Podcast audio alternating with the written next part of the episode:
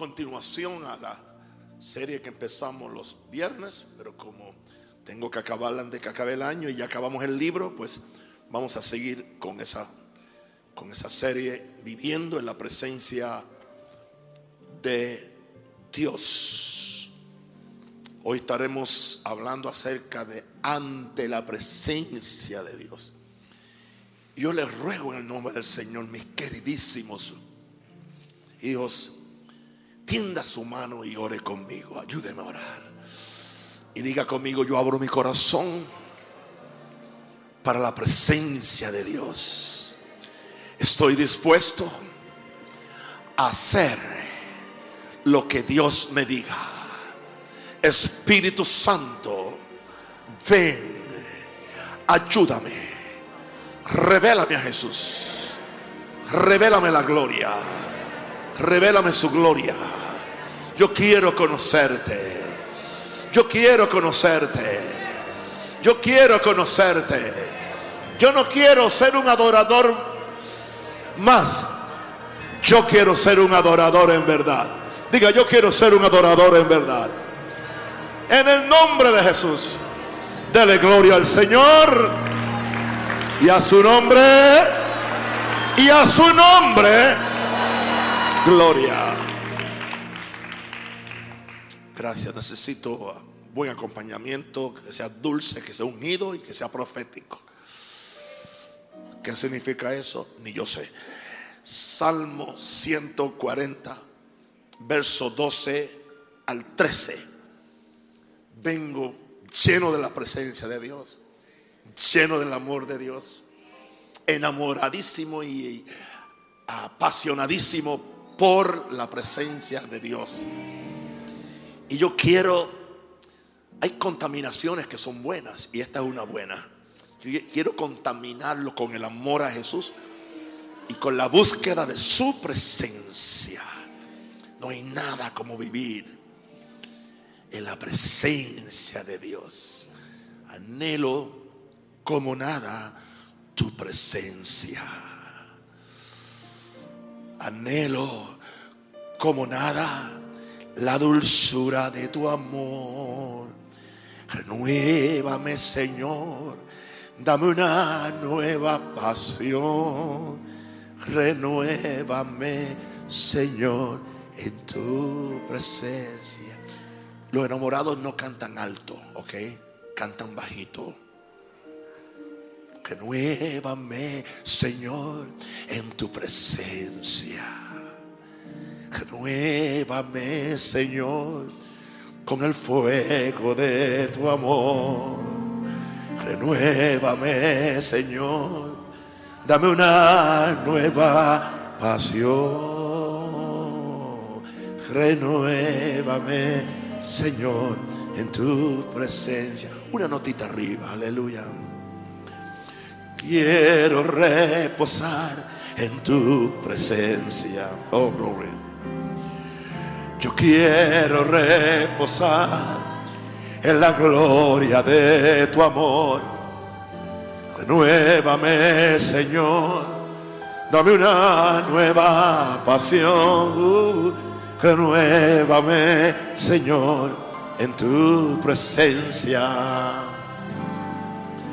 Anhelo como nada tu presencia. Anhelo como nada la dulzura de tu amor. Renuévame, Señor. Dame una nueva pasión renuévame, Señor, en tu presencia. Renuévame, Señor, dame una nueva pasión. Renuévame, Señor, en tu presencia. Gloria. Amén. Si yo no fuera cristiano, fuera cantante de cabaret. Y fuera bueno, pero gloria a Dios, que soy cantante del reino de Dios. Alguien diga aleluya. Sacaba, sacaba la. Te amo, mi corazón, te amo. Aleluya. ¿Quieres que te cante algo a ti, mi princesa? Oh, mi Minerva, ¿te acuerdas? Cuánto te amo. Cuánto tú cautivas mi corazón. Bien. Vamos. Gracias, gracias, gracias. Bien. I'm happy. I'm happy, happy, happy. Oh, yes. Salmo 140, verso 12 al 13. Yo sé que Jehová tomará a su cargo la causa del afligido. No me diga que usted nunca ha estado afligido o nunca ha estado en situaciones donde usted no necesite que Dios intervenga a favor suyo. No se me haga el súper espiritual y el derecho de los necesitados. Ciertamente los justos alabarán tu nombre. Si yo no te veo alabando, yo creo que eres un impío entonces. Aquí dice, los justos alabarán tu nombre. Yo no solamente alabo porque estoy dirigiendo la adoración como otros. Yo alabo porque estoy en su presencia. Y lo que yo hago aquí lo hago en casa solito tirado en el suelo ante mi Señor. Porque para mí la alabanza no es exhibicionismo, es amorío con mi Dios. Los justos alabarán tu nombre y los rectos morarán en tu presencia. Hemos rebajado la presencia a una bendición. Hemos rebajado la presencia a un, momento de excitación poética o romántica y estamos totalmente equivocados. Yo estoy hablando de la manifestación de Jehová Dios, de Jesús y el Espíritu Santo en nuestras vidas. De cierta forma que todo yugo se rompa, que toda enfermedad se sane y que usted pueda sentir que usted está enamorado de Jesús. El propósito de toda búsqueda de Dios es estar en su presencia simplemente. El honor más grande para un ciudadano de un reino es que su rey le conceda una audiencia. Considera que cuando tú vienes a la presencia de Dios, Él te está concediendo una audiencia. Y en esa audiencia Él va a presentar su rostro y tú vas a presentarte ante Él. Y es mejor que sepamos cómo comportarnos y cómo llegar ante la presencia de Dios. En mi primer punto, reconoce que eres propiedad del gran yo soy. Eso suena suena fácil, pero eso no es fácil. Porque el ser humano cree que él es de él mismo o que él se manda. Ayer cuando yo terminé mi mi tiempo de oración y me tiré en la presencia del Señor, de repente me caló hondo el hecho de que yo no soy mío. Esas cosas que le llegan a usted que nunca le han calado tan hondo como en ese momento. Wow, yo no soy mío. Si yo creía que, si yo creía que era mío, aquí termina, aquí muere. Yo soy de Dios. Y Él tiene todo derecho sobre mí porque Él me creó. Este vaso de, barro es obra de sus manos. Y si yo creo que aún me queda algún derecho sobre mí, en segundo lugar tengo que recordarme que Él sopló su vida en mí. Es de Él. Mi cuerpo es de Él. Mi vida es de Él. Mi espíritu es de Él. Cuando usted entienda eso, usted va a ser la persona más realizada que pueda haber en este planeta. No va a envidiarle a nadie nada. Porque usted es de Dios. Diga, yo soy de Dios. Y Dios es mío.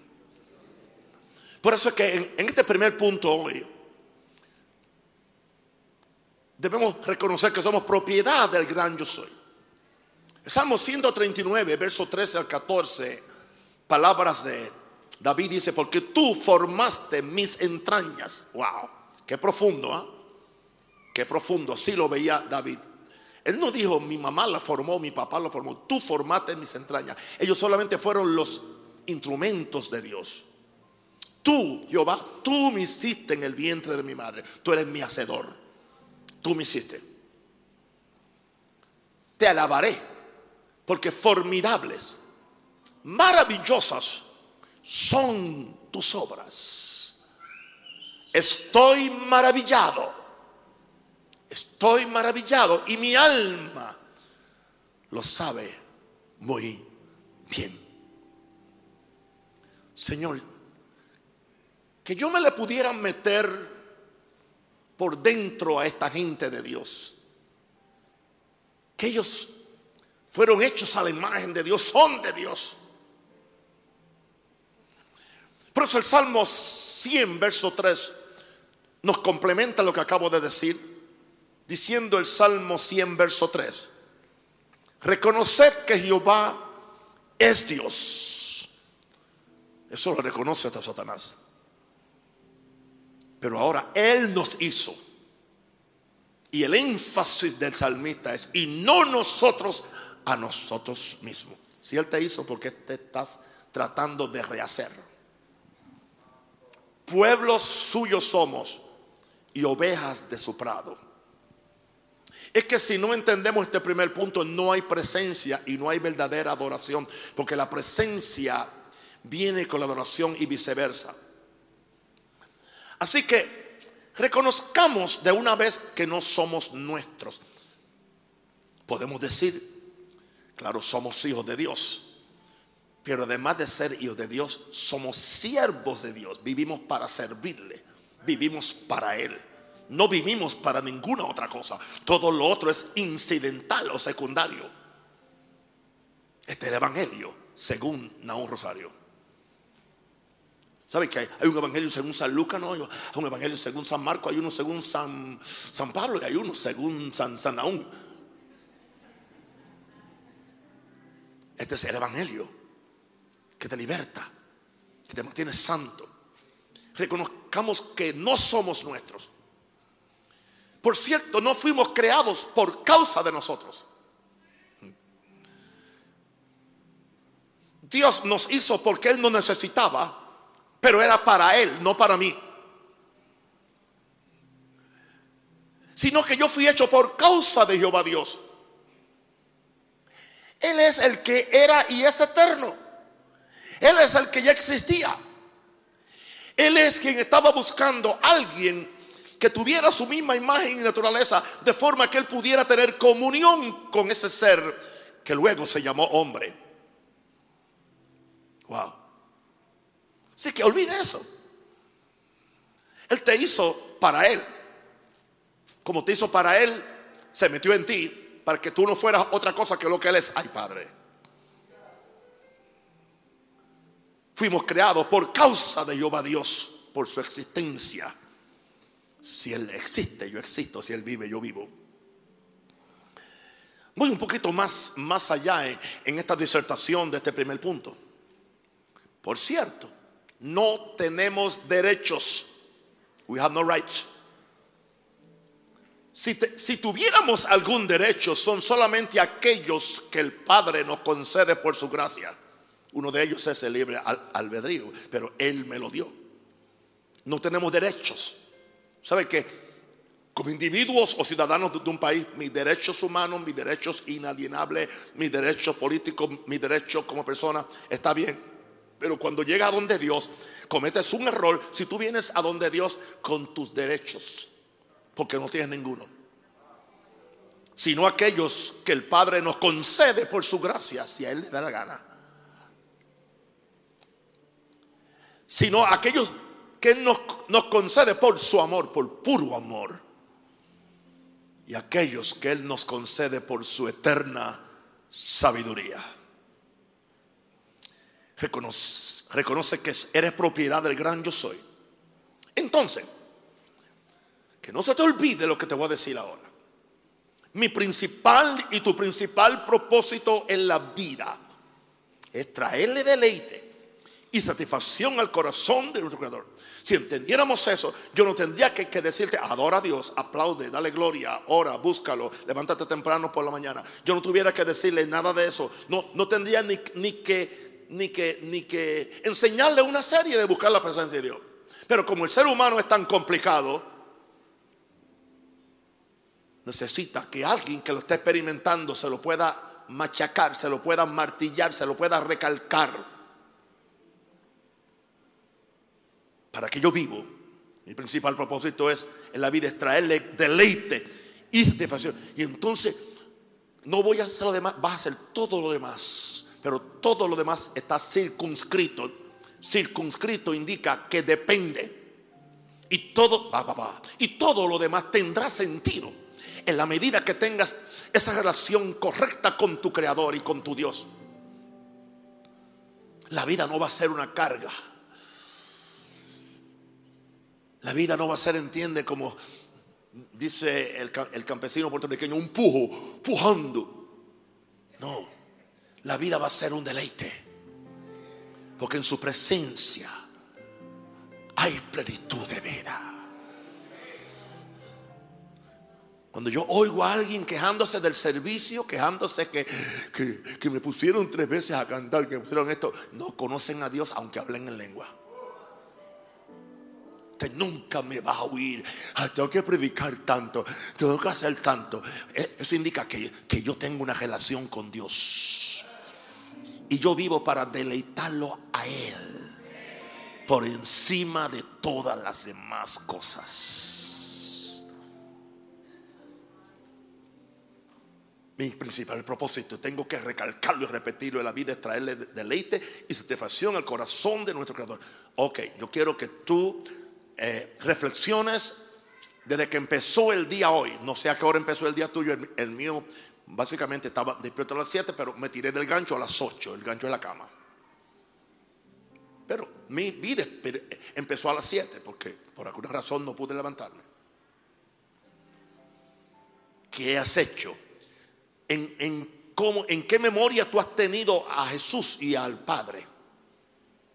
¿O es simplemente cuando entraste por esa puerta que te acordaste que eres hijo de Dios? Porque llegaste a un lugar supuestamente religioso.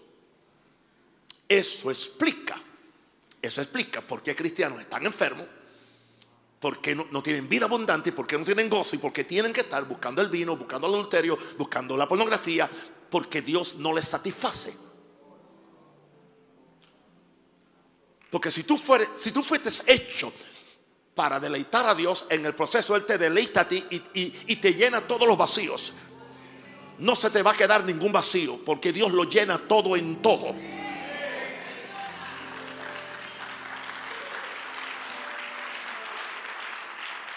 Esto sí que me ministró en este primer punto.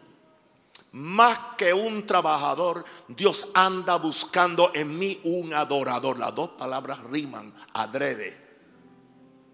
¿Oíste eso? Y así podemos acordarnos de estos principios de este mensaje. Más que un trabajador, Dios anda buscando en mí un adorador.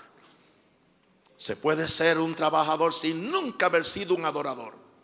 Pero todo adorador eventualmente va a ser un trabajador. Cuando tú adoras a Dios, cuando tú amas a alguien, tú quieres trabajar para ese alguien. No te escarga, no te es molestia. Eso es lo que quiero yo. Vacunarlos con Jesús. Que eres tú un trabajador o un adorador.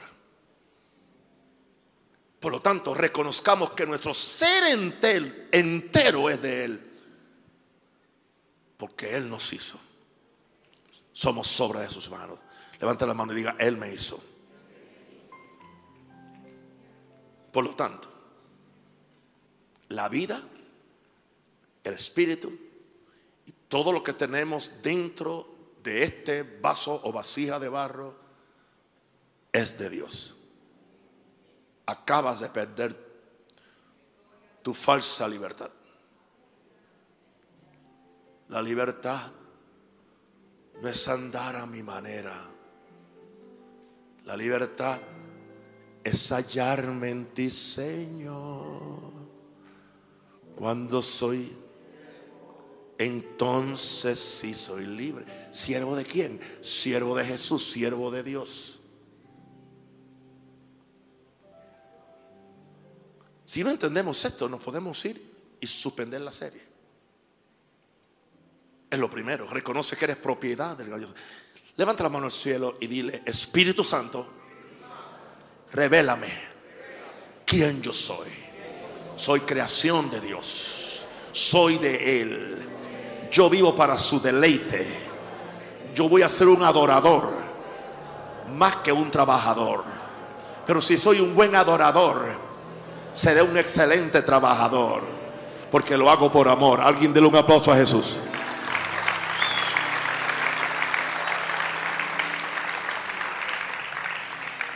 En esta tercera lección estamos ante la presencia de Dios. ¿Cómo tú vienes ante la presencia de Dios? Segundo punto, tú reconoces tu humanidad y fragilidad ante Dios. Fíjense que mi enseñanza es muy cercana a la tierra, yo no los estoy subiendo a lugares celestiales. Lo estoy dejando en lugares terrenales para que usted entienda en esta noche que su humanidad, su fragilidad y su debilidad no es una excusa para usted no buscar la presencia de Dios. El Salmo 39, verso 4 al 5, el Salmo 39. Nos dice el salmista, hazme saber, Jehová, mi fin. Hazme saber cuándo voy a terminar, ¿no? y hazme saber cuál sea la medida de mis días, o sea, cuántos días voy a vivir. Estaba interesado el salmista. Pero no solamente eso, mientras estoy en este cuerpo de carne, sepa yo cuán frágil soy. Sepa yo cuán frágil soy. El más fuerte de nosotros, el más fuerte de nosotros se le mete una uña en la carne del dedo grande y ya casi no puede ni caminar. Algo tan sencillo y como tan simple. No es nada grande. Eso implica, aleluya, la, la, la, la, fragilidad del ser humano. Sepa yo cuán frágil, cuán débil soy. Y aquí dice a mis días término corto. Supongamos que vivamos 120, aún es término corto, porque Dios es eterno. Y en comparación con Matusalén, en 100 años uno ni ha nacido. Diste a mis días término corto. Y mi edad, claro, en relación con tu eternidad es nada delante de ti, nada, nada, nada, nada. Aunque tengas 75, aunque tenga 80, aunque, aunque tuviera 120. Y ahora nos dice algo muy importante que no se nos debe olvidar a ninguno. Ciertamente es completa vanidad todo hombre que vive. ¿A qué se refiere que es vanidad? Que estamos vanos, que estamos vanos, que básicamente eh, eh, sin, sin Dios, o sea, es, decir, somos, un, cartucho, esto es un cartucho. Esto es un cartucho. Todo, tu esposa te ama y te quiere mientras está vivo y le pasa la plata. Estoy hablando generalmente. Hay casos donde ese no es el caso. Pero si te mueres, ella no quiere que te quedes en la casa.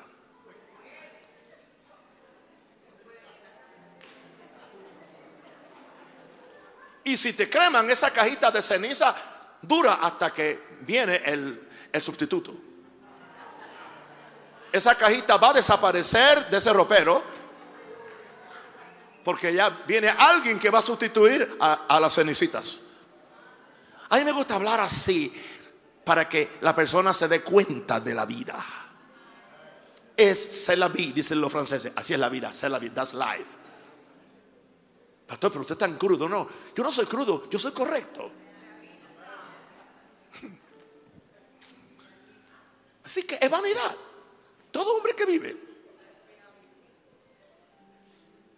Quiero, se van a reír conmigo ahora, para que ustedes vean qué vanidad todo hombre que vive. ¿Están listos para algo? Nunca han visto eso en un pastor. Yo me vine con dos zapatos diferentes. La cámara.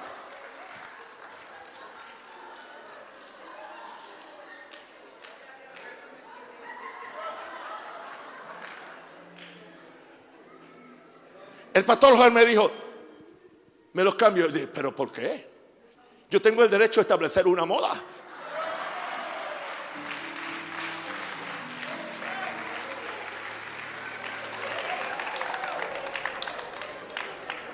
No hay mejor cosa que ser libre. Libre. ¿Se dan cuenta que es completa vanidad? Todo hombre, mire.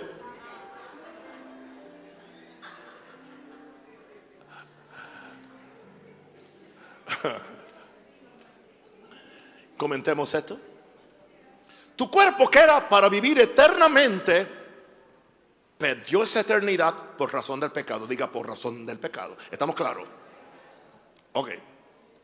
Aún tu espíritu humano está limitado por la debilidad de tu cuerpo. O sea, la debilidad de tu cuerpo eh, eh, eh, obstaculiza la operación de tu mismo espíritu que pertenece a ese cuerpo. Pero como el espíritu que Dios ha puesto en ti es eterno y tu cuerpo no, hay un choque.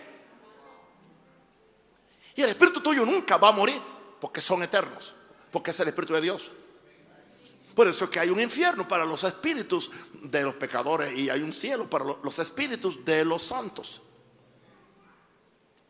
Pero aún tu espíritu está limitado por la debilidad de, un cuerpo.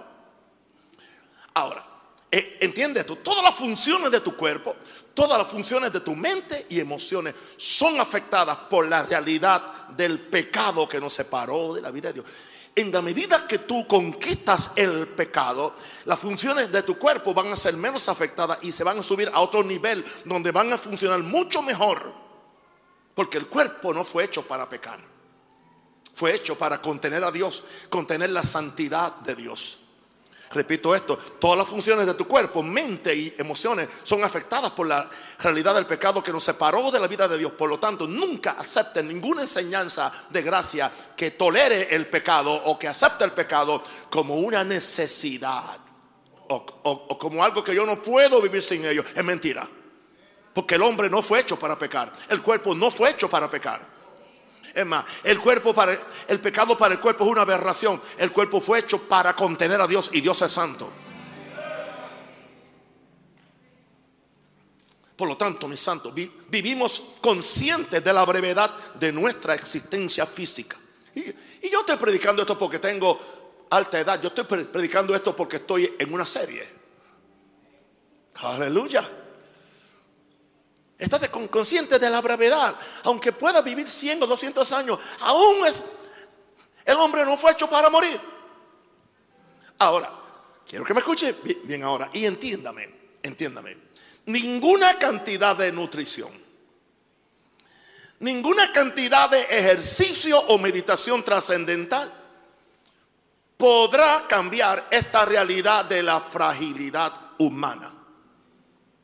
Podemos usar la medicina como algo para ayudarnos, podemos usar la vitamina, podemos usar el ejercicio, podemos usar lo que usa la meditación trascendental, ¿entiende? Pero, pero son, no son, o sea, no es una cura, es simplemente un tratamiento. Si fuera cura, quedarías completamente sano. Puedes cambiar tu nutrición, puedes hacer más ejercicio, o menos ejercicio, pero aún, aún hay una cosa que se llama fragilidad. Sepa yo cuán frágil soy. Diga, sepa yo cuán frágil soy. Pero hay una realidad poderosa. Escúchame, querido. Solo la vida de resurrección de Cristo en ti te devuelve la vida original que tenía Adán. ¿Qué qué? Lo que acaba de oír. Solo la vida de resurrección de Cristo en ti te devuelve la vida original que tenía Adán. No es que me la devuelve directamente a mí, porque yo no califico, pero Jesús, su espíritu de resurrección, es el que me es impartido a mí por medio de la, de la, del nuevo nacimiento porque la sangre me justifica ante Dios. Y una vez más, la sangre me hace acepto ante el Padre. de forma que no haya culpa ni condenación, de forma que yo, usando un término teológico, de forma que yo sea exonerado, que es el término legal, pero voy a usar el término teológico, justificado ante Dios. Justificado en, eh, eh, eh, indica que por medio de la sangre yo quedo ante Dios como si nunca yo hubiera pecado. Y siempre y cuando que yo me conecte al sacrificio de Jesús, ahora eso, Jesús ahora ha tenido el derecho de entrar a mí por medio del Espíritu Santo. Y ahora ahí está el gran misterio del cual nos habló el santo apóstol Pablo cuando dijo, el misterio que había estado escondido desde los siglos y edades, pero que ahora ha sido manifestado a sus santos y profetas que es Cristo en vosotros. Den la esperanza de qué? La esperanza de gloria, la esperanza de salud, la esperanza de vida larga, la esperanza de gozo, la esperanza de satisfacción.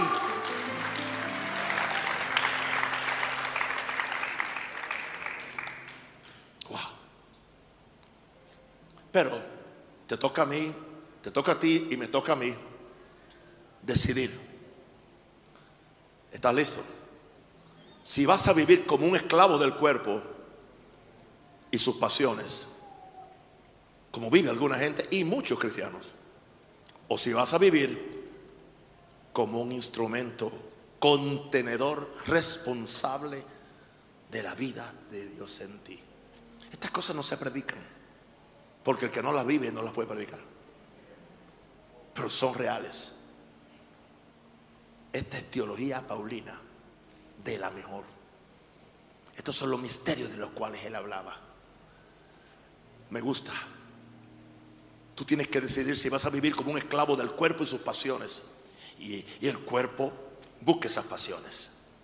O como un instrumento contenedor, y container, responsable de la vida de Dios en ti. Yo sé que se nos hace difícil, querido. Se nos hace difícil creer que dentro de este cuerpo que nos encontramos con tantas faltas y con tantas fragilidades, se nos hace imposible pensar que Dios que tan santo, por eso te justificó, por eso te exoneró por la sangre y por eso el Espíritu de Cristo vive dentro de ti. Porque si alguno no tiene el Espíritu de Cristo, no es de Él.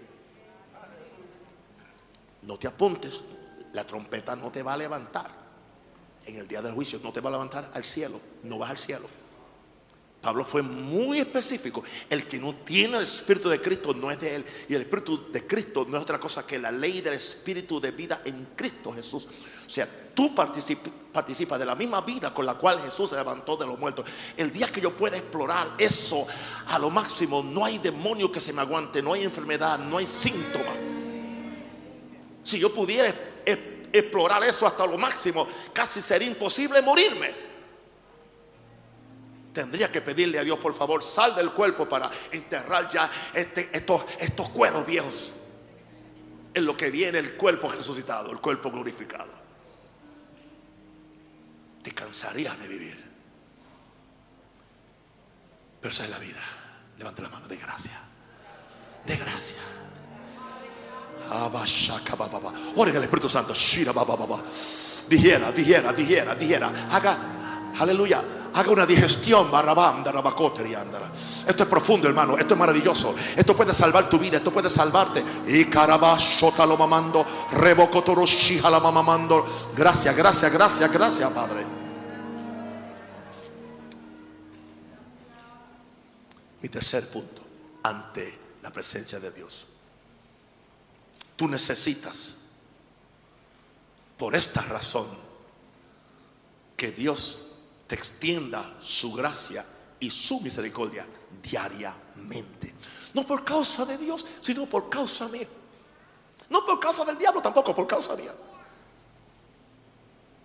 Entiende esto. No seas tan orgulloso para no pedir misericordia y no pedir gracia. El salmista no era orgulloso. En el Salmo 27 nos dice el verso 7, oye oh Jehová mi voz con que a ti clamo, ten misericordia de mí y respóndeme. Dos cosas que tenemos que vivir pidiéndolas en oración son Misericordia y gracia. Diga misericordia y gracia. ¿Quiere que le explique la diferencia entre misericordia y gracia? Cuando Dios extiende su misericordia sobre uno, eso indica que Dios no me está dando lo que yo merezco. Voy a ir despacito, pero no como la canción, ok. Voy a ir despacio mejor, para que nadie se equivoque. Cuando Dios me, me extiende su misericordia, eso indica que Dios no me está dando lo que yo me merezco. Yo merecía el infierno. Yo merecía, aleluya, la muerte y Él me dio vida. Tu misericordia. Cuando Dios me extiende su gracia, esto es maravilloso. Cuando Dios me extiende su gracia, Dios me está dispensando lo que yo nunca me puedo merecer. Oye eso. Cuando Dios me extiende, por eso es que la salvación es por gracia. Pero antes de Dios extenderme su gracia, me tienes que extender ¿qué? Su misericordia. Cuando Dios me extiende su misericordia, entonces, ¿qué sucede? Dios no me da lo que yo me, lo, negativo que yo me, me, merezco. Cuando Dios me extiende su gracia, Dios me extiende lo positivo que yo no puedo ganarme, ni puedo comprarlo, ni puedo hacer nada por ello. Alguien diga aleluya. Wow.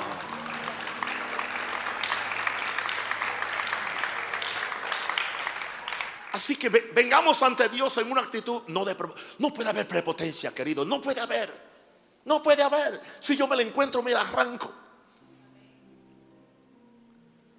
Aquí estoy, Señor, en tu presencia. Quiero escuchar tu corazón. ¿Y cómo vengo? Buscando su misericordia para que no me castigue de acuerdo a lo que yo merezco sino para que Él me dé la gracia de acuerdo a lo que yo nunca me puedo ganar, ni puedo pagar por ello tampoco. Es pura gracia, es regalo.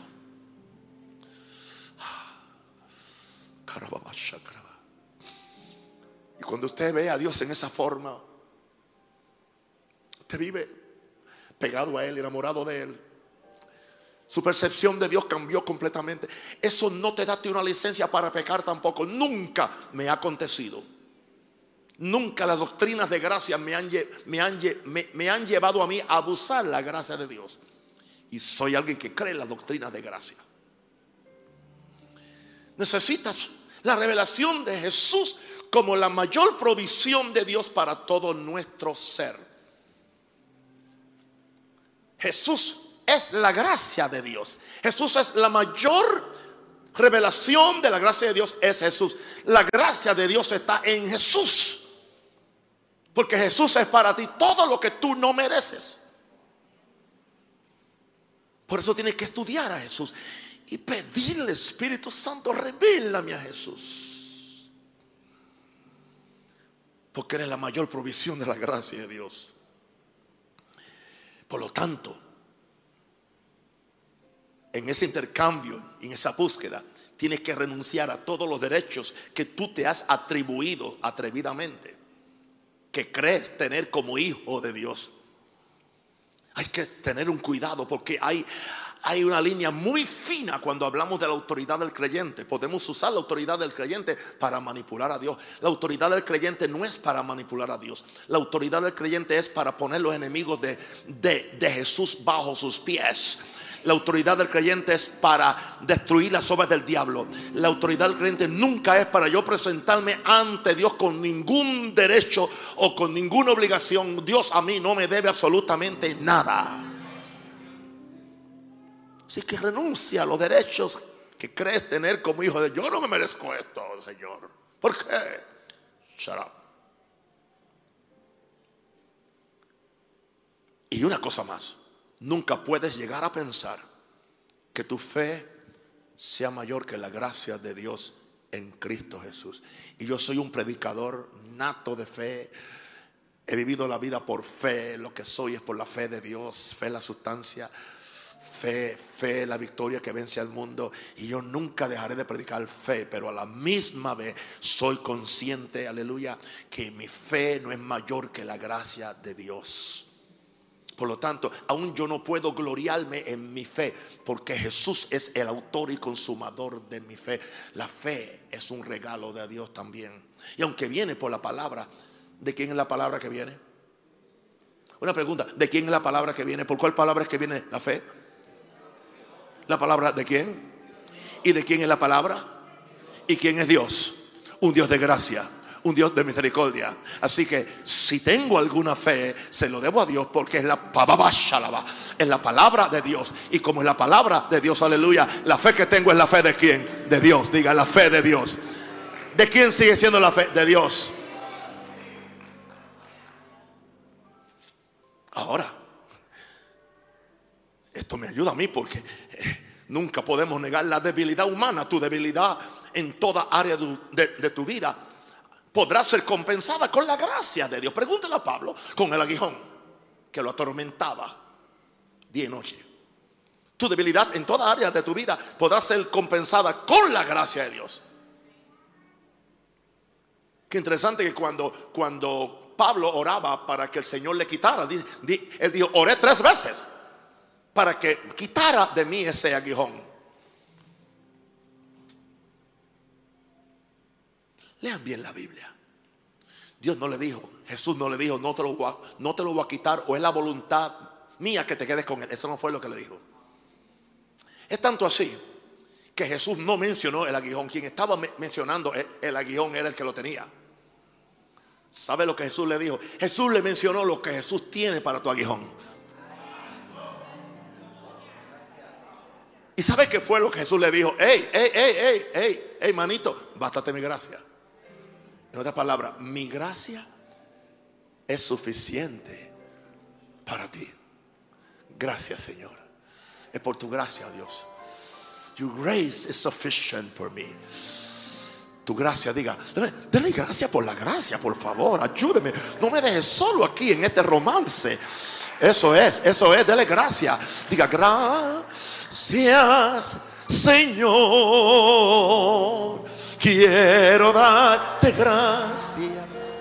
Quiero darte gracia. Gracias, Señor. Dale gracias al pianista, Señor. Quiero darte gracia. Quiero darte gracias, Señor. Tiene versos, pero no terminamos si empezamos a cantarlo. Son bellísimos. Es gracia, hermano. Todo lo que yo he hecho es gracia. Los libros que he escrito es gracia. ¿Cuántas veces me he sentado a escribir algo y no puedo? No produzco nada, no me sale nada. Hasta que me acuerdo que es su gracia y que es el Espíritu Santo. Y todo cambia así. Cuando Dios me da una idea para un mensaje y tengo tres, y tengo tres puntos, difícilmente yo puedo ver que yo pueda rellenar eso. Tengo que rellenar tan siquiera para que tenga para 50 minutos, porque si no van va a creer que me descarrié de predicador. Pero ¿sabe lo que Dios me dice? Mi gracia es suficiente para ti. My grace is sufficient for you. Bástate mi gracia. Pablo entendió el mensaje y no siguió insistiendo. Quítame el aguijón. ¿Sabe lo que él dijo? Ok, entonces yo me voy a gloriar en mi debilidad. O sea, voy a seguir alabando en mi debilidad. Voy porque tengo algo que es mejor que mi fe. Tu gracia. Porque mi fe es por medida, pero tu gracia no. Y si yo solamente dependo de mi fe, cuando yo tendré la medida necesaria y suficiente para las grandes cosas y visiones que Dios ha puesto en mí, imposible. Y, las visiones que yo tengo son terriblemente grandes y complicadas. Pero si tengo la gracia de Dios, aun cuando mi fe no me alcanza, aun cuando mi fe se queda chica, cuando la gracia de Dios viene, la gracia de Dios llena mi fe, de forma que Dios me, me dará todas las cosas mucho más abundantemente, aún más de lo que yo haya pensado o haya imaginado. Alguien diga aleluya. Alguien ayúdeme. Un grito, algo, alguna cosa.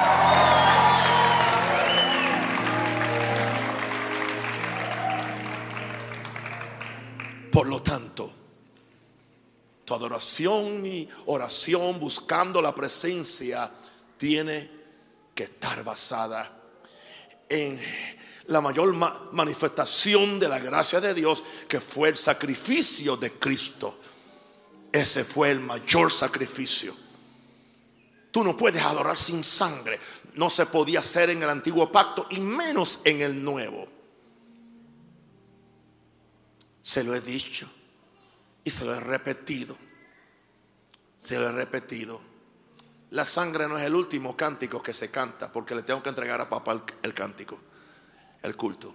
Y antes que él cante la sangre, yo lo voy a cantar para que él no se ponga bravo. Yo, yo no me pongo bravo porque yo traigo la sangre conmigo. Entramos por la sangre. Lo primero, lo primero es por la sangre de Cristo. Por medio de la sangre Aleluya. Yo entro a tu presencia por medio de la sangre. Yo venzo al enemigo por medio de la sangre. Yo entro a tu presencia por medio de la sangre yo venzo al enemigo. Mi vida es transformada cuando veo a Jesús colgado en una cruz, muriendo allí por mí. Mi vida es transformada cuando veo a Jesús colgado en una cruz, muriendo allí por mí. ¿Oyó lo que dije antes? Que la sangre es la mayor manifestación de la gracia de Dios. Porque por ella es que entramos y somos aceptos en el amado.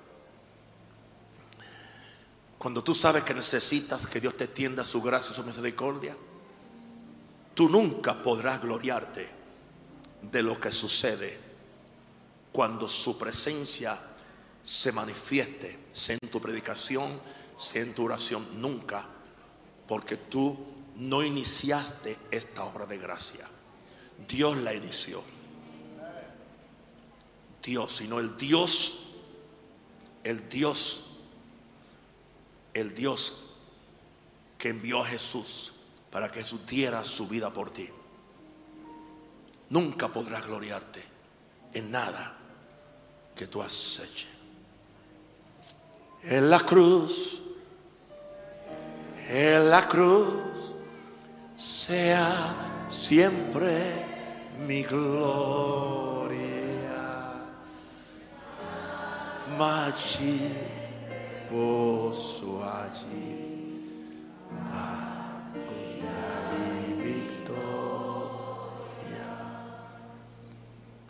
Y esto me lleva a la conclusión, al último punto. ¿Cómo yo estoy ante su presencia? Con temor y temblor ante el Señor. Tengo mucho cuidado con todas esas modalidades modernas de adoración y de alabanza ahora.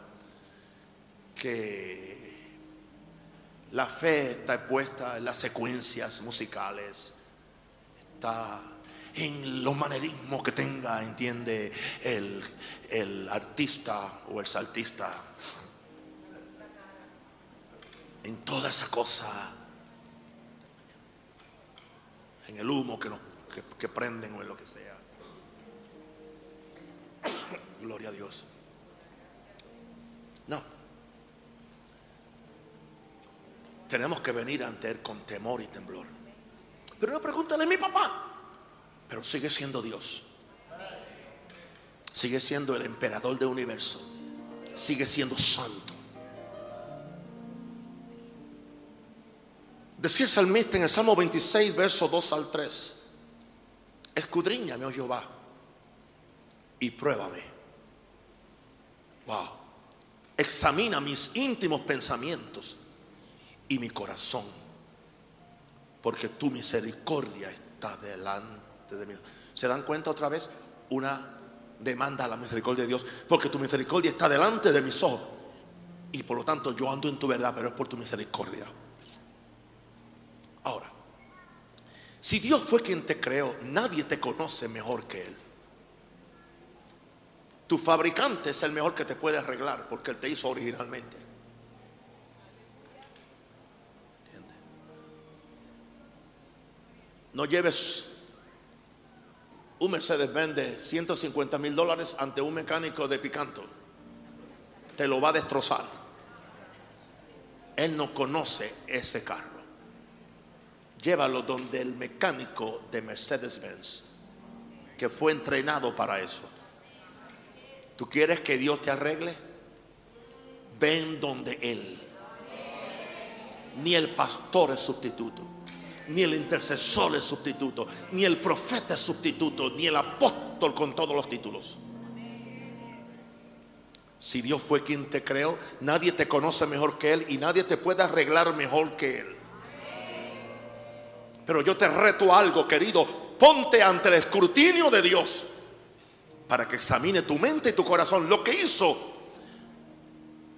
David, que le puede decir el profeta, David, porque él también era profeta. Él se metió, se puso ante Dios. Aquí estoy, Señor, escudriñame, pruébame. Estoy ante ti, pero yo quiero ser acepto. Examina mis sitios pensamientos y mi corazón, porque tu misericordia está delante de mis ojos. Por lo tanto, yo me refugio en tu misericordia y sé que tú no, tú no me vas a hacer mal. Tú me vas a ayudar, tú me vas a iluminar y tú me vas a ayudar a vencer aún mi dificultad. Eso es lo que Dios va a hacer. Ahora, porque yo me pongo ante el escrutinio de Dios para que examine mi mente y mi corazón. Porque yo recuerdo que los pensamientos de Dios son más que los míos y sus caminos son más altos que los nuestros. Lo dijo Dios en Isaías 55. Mis pensamientos no son vuestros pensamientos, ni mis caminos son, son vuestros caminos. Como son más altos los cielos que la tierra, así son mis caminos más altos que los de ustedes. Y mis pensamientos más que los de ustedes. Recuerda eso, que sus pensamientos son más que los nuestros y sus caminos son más altos que los nuestros. Por lo tanto, mis santitos, nunca olvidemos que estamos ante la presencia y majestad del emperador del universo. Me da pena decirlo, pero la forma desordenada y, la forma desorganizada que venimos ante nuestro Dios deja mucho que desear. Las iglesias que somos resultado de, lo que se llama la, reforma y las iglesias que somos resultado, las que son parte del movimiento pentecostal, son muy desordenadas. Le tienen miedo al ritual, le tienen miedo al a la ceremonia, porque ellos quieren hacer lo que le, da gana en la presencia de Dios. Hay un, hay un protocolo para venir donde Dios. Usted no se presenta en tu presidente y viene y, usted, usted entra, entiende, y, lo, está esperando. Antes de, antes de usted llegar donde el presidente o el rey, hay una persona que tiene un nombre, se le llama jefe de proto. Proto. Hay un protocolo para tú presentarte donde una autoridad.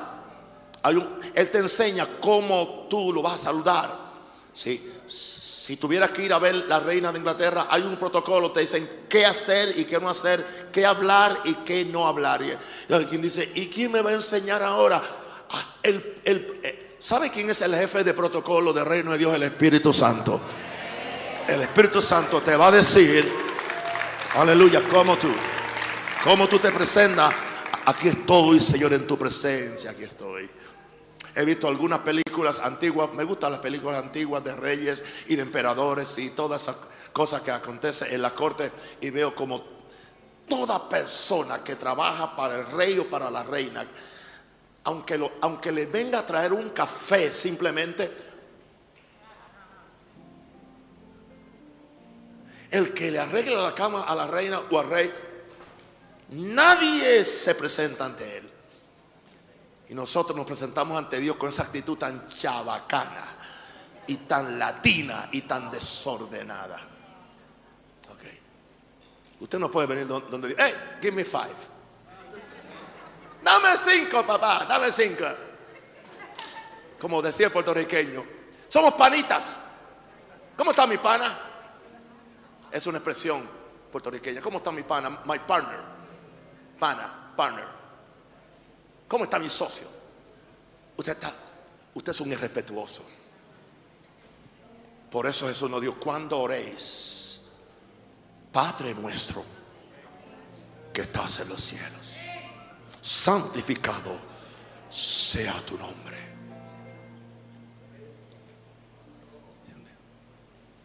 ¿Sabes que tuviéramos más manifestaciones de la gracia de Dios en nuestros cultos si cada vez que tuviéramos que hacer cualquier actividad en el púlpito del Señor, lo primero es que no traigamos la persona hacia nosotros, vamos a traerlas hacia Dios. Y le garantizo que habrá una manifestación mayor de la presencia que nunca hemos tenido aún en esta iglesia. Aleluya. Pero si nosotros subimos aquí pensando cómo yo lo voy a hacer, agradaré, agradaré a papá o no, olvídate de papá. Acuérdate del otro papá. Aquel sí que es peligroso. Yo no puedo matarte, yo no puedo hacerte nada, pero él sí. ¿Se acuerdan? Aquellos que fueron donde Dios y presentaron un fuego extraño, se murieron en la adoración. Que hay mucho fuego extraño en nuestros altares. Nunca olvidemos que estamos ante la presencia y majestad del emperador del universo. ¿Y qué demanda él? Él demanda santidad, diga santidad, reverencia y temor santo. Y no me diga que soy legalista. Yo no puedo, tú no me vas a mí encontrar en ningún culto con una caja de chicles aquí cada cinco minutos. Y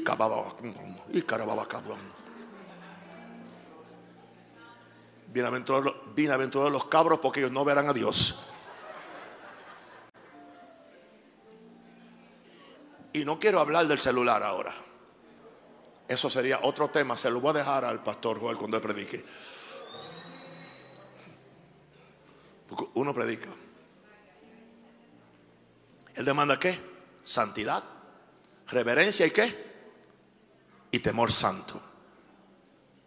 Por lo tanto, mi querido, el corazón debe estar completamente limpio. Diga, completamente limpio. Para no solo experimentar su presencia, sino morar en ella, morar. Yo quiero morar en su presencia. Yo no quiero visitación, yo quiero habitación. Yo quiero que esta iglesia tenga habitación. Hay iglesias que tienen habitación. Y tienen un ritual completamente diferente al nuestro porque sus costumbres orientales son diferentes a las nuestras. Yo te puedo, yo te puedo asegurar, la iglesia del, pastor que se fue el Señor, pastor John Guicho, tiene habitación de la presencia de Dios. Y son muy, muy, muy ritualistas, pero tú sabes que está la presencia ahí. Y lo puedes percibir aún viendo un culto en línea Tú no entiendes el idioma, pero entiendes el espíritu que hay. Porque el espíritu no necesita idioma. Yo quiero esa presencia en este lugar. Levante las manos. Y dígale, Espíritu Santo, enséñanos apreciar a Dios, amar a Jehová Dios, a presentarnos ante Él con reverencia. ¿Por qué? Porque el que llega ante su presencia nunca se queda igual. Nadie se quedará igual ante su presencia. ¿Sabe lo que dijo Job en Job 23:15? ¿Sabe lo que dijo en Job 23:15? Por lo cual yo me espanto en su presencia cuando lo considero tiemblo a causa de él. Y era un hombre santo. Wow. Eclesiastés 8, 12 al 13 y termino.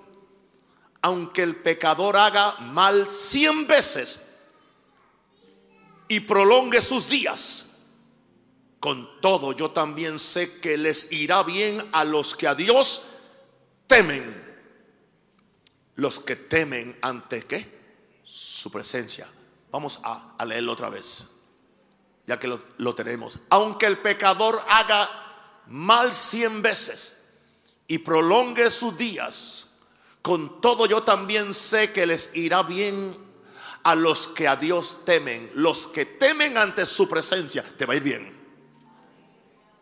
Y el verso 13, y que no le irá bien al impío, ni le serán prolongados sus días, que son como sombra, por cuanto no teme delante de la presencia de Dios. Así que el que no teme delante de la presencia de Dios se puede llamar asambleísta, maranateño, bautista, es impío. Porque el impío no tiembla ante la presencia de Dios, pero el justo tiembla ante la presencia de Dios. Levante las manos al cielo si puede hacerlo. Dele gracias. Padre, en el nombre del Señor. Aquí estamos en tu presencia, Señor. Queremos que tú habites en esta casa. Ayúdeme a orar por esa petición.